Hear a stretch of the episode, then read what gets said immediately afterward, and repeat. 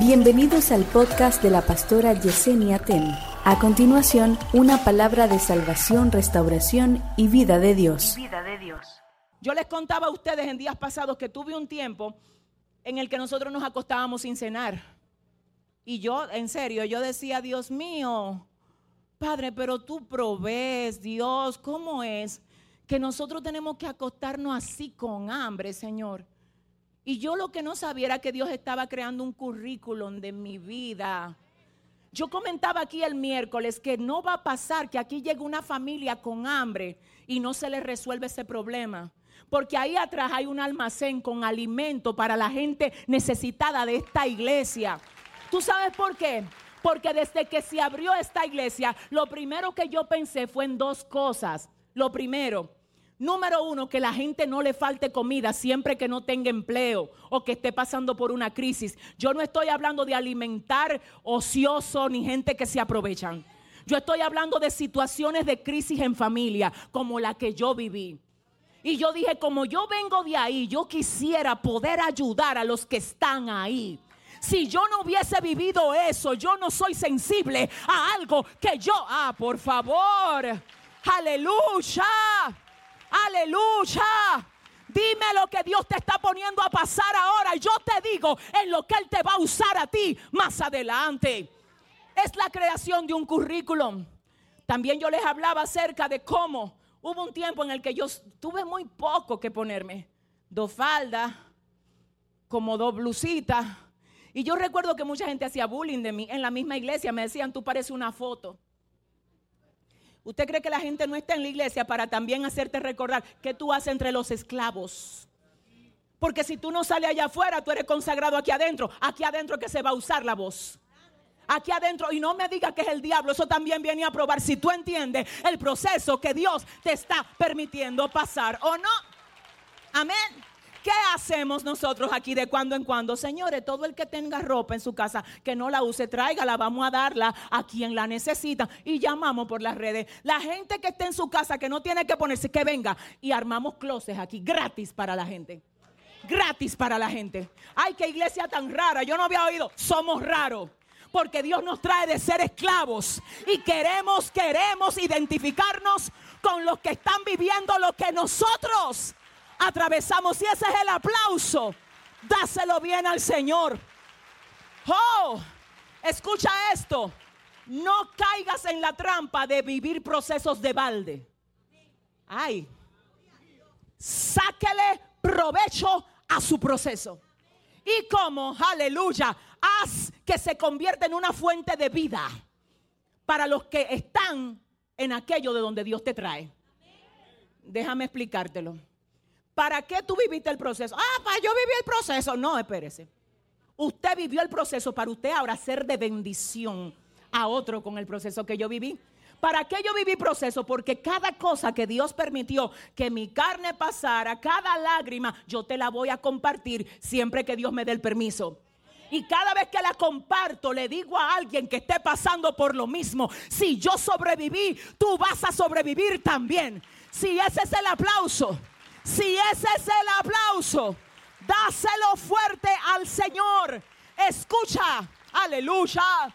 No dejes que el diablo te engañe diciendo, no testifique eso, qué vergüenza. No, no hay vergüenza. No hay vergüenza para aquellos que el Señor tiene en la palma de su mano. No hay vergüenza. Cuando tú quieras edificar a alguien sin vergüenza, así, sin tener ningún tipo de vergüenza, ora a Dios y dile, Señor, tú me das permiso de yo testificarle a esta persona lo que yo viví. Para que sepa, para que entienda, porque hay gente que se queja, como dice el refrán, de estar comiendo todos los días banana. Y cuando mira hacia atrás, se da cuenta que detrás viene uno que no come banana todos los días, que lo que se come es la cáscara que tú vas tirando hacia atrás. Entonces necesitamos pedir al Señor, Dios, ¿hasta dónde tú quieres que yo testifique esto? que tu hijo nació enfermo, que en tu casa hay una crisis, pero que tú le crees a Dios. Ay, ay, ay. Que tú vienes de un problema de endeudamiento y Dios te proveyó. Eso no te debe dar vergüenza. Eso es un testimonio que engrandece el nombre de Cristo. Dale la gloria a tu Padre y diga conmigo. Cumplo la mayoría de edad. ¿Dónde está la gente que pronto cumple la mayoría de edad? Si es menor de edad, es igual a cualquier esclavo de la familia. Y depende, oiga esto ahora, depende, diga conmigo, depende. Depende de las personas que lo cuidan y le enseñan. Señores, miren, una de las batallas más fuertes que tienen los que Dios le ha dado el permiso o la capacidad o, la encomienda de cuidar es que los niños menores de edad se les revelan a los cuidadores. Igual como se revelan tus hijos a ti. ¡Ay! Ahora dije que no puedo salir. Ah, que tengo que llegar a las 10. mira, siempre un niño se siente en algún momento incómodo con quien tiene la asignación de cuidarlo. Igualito pasa en el mundo espiritual. Hay gente que dicen, me fastidian ahí a cada rato, de que, que dónde yo estaba, que por qué no fui a la iglesia, yo no soy muchacho. Ahí se ve que tú eres muchacho. Si tú no fueras muchacho, tú dijeras, gracias a Dios que estoy en una iglesia donde se preocupa, donde ven cuando yo, donde se dan cuenta si yo no voy. Wow, parece que se dan cuenta cuando yo no voy. Me preguntan que dónde estoy. ¿Por qué te tienes que enfadar si te cuidan? Ay, porque yo no. Lo que pasa es que el cuidado no es rosado. No es lila como a ti te gusta. Cuidado es no vas. No te conviene ir, mi hijo. No te junte con esa gente, mi amor. Esa gente va a corromper tu esencia. Ay, mami, pero ¿qué es? Es que no. Es que mira, tú tienes que entender que el que Dios le ha dado la encomienda de cuidarte viene con un nivel de experiencia y de discernimiento que a veces ve lo que tú no puedes ver. Si ese es el aplauso, dáselo fuerte a tu padre. Depende de las personas que lo cuidan y le enseñan cuidan y enseñan. Qué lindo. Para los que están en ese nivel de cuidar a otros, recuerda que es cuidarlo y enseñarlo. Cuidarlo y enseñarlo. Mi amor, no me juegue con cuchillo. ¿Por qué? Porque el cuchillo te puede lastimar. Porque te puede herir y tú eres importante para mí. Yo no quiero que te me pase nada. Es distinto a, no me le ponga la mano a ese cuchillo. ¿Por qué? Porque yo digo, ¿qué es eso? ¿Dónde está la edificación ahí? No hay edificación.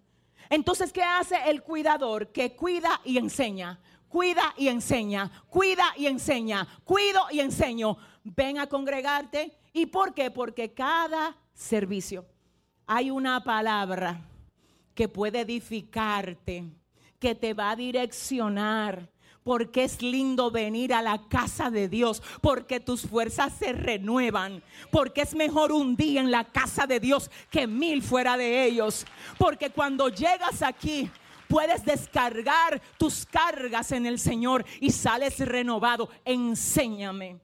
Enséñame, mi amor, no te vistas así, no está bien. ¿Por qué? Porque tú no necesitas exhibirte así, mi vida. Porque la verdadera elegancia no tiene que ver con andar indecente, mi amor. Porque tú eres una jovencita demasiada linda. Y el que te quiere, aleluya. El que te ama, lo primero que va a hacer es respetarte, no pedirte prueba, ni que tú le enseñes, ni nada. Lo que tiene calidad no se anda poniendo en baratillo. Si ese es el aplauso, dígale a su hermana, no estoy en baratillo, dígale. ¡Woo! Mi amor, no hables así. Mi muchachito, no, no me hagas esa loquera que tú haces en todas las esquinas, boceando. Tú no eres un loquito. ¿Y por qué? Porque ya tú no eres el mismo de antes. ¿Pero por qué?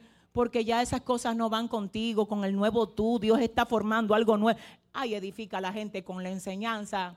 Ay, enseñarles le, le, enriquece ese corazoncito. No se trata de porque sí, porque yo digo, porque yo quiero. No es así. Aquí es con amor. Aquí es porque tú eres importante. Porque Dios quiere hacer algo lindo contigo. Porque eso no te conviene. Porque el plan de Dios es mayor.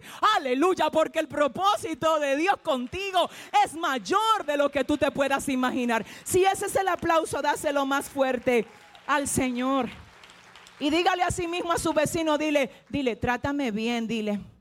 Y enséñame, dile, enséñame. Aleluya. ¿Cuántos se gozan en esta mañana? Escucha esto. necesitamos reconocer la estación. Pablo en el libro de los Hechos capítulo 22, verso 3 dice, yo fui instruido a los pies de Gamaliel. Ay Dios, ¿Quién? Instruyó Gamaliel a quién? De las 27, o bueno, de los 27 libros del Nuevo Testamento, se le adjudican 13 al apóstol Pablo. Más del 40% del Nuevo Testamento. Gamaliel no escribió ni un libro. Ayúdame, ayúdame. Que Gamaliel no escribió ni uno, Pablo escribió 13.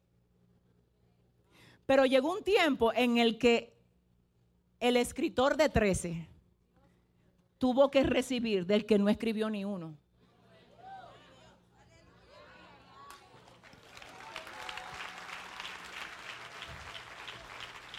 Y el que no escribió ni uno preparó al que escribió 13. Ay, santo. La Biblia dice que Jesús se dejó bautizar por Juan el Bautista. Y Juan le dijo, no, yo no te puedo bautizar. Y él dijo, bautízame. Bautízame. Porque conviene que se cumpla toda justicia. ¿Quién era mayor? ¿Juan el Bautista o Jesús? Jesús. Pero el mayor se dejó bautizar por el menor. Una de las cosas que atentan en contra de tu desarrollo es compararte al que te quiere cuidar. Yo tengo algo mayor que ese que me quiere cuidar. Yo sé más, yo soy más profesional, yo hablo mejor, yo tengo más capacidad. Algo tiene ese que te quiere cuidar o que Dios asignó a cuidar, que independientemente de todas tus capacidades, inteligencia, conocimiento, destreza, tú no tienes. Escúchame, el que Dios pone a cuidarte quizás no hable tan lindo como tú, quizás no sea profesional como tú, pero si Dios le asignó tu cuidado, es porque algo tiene esa persona que a ti te hace falta recibir.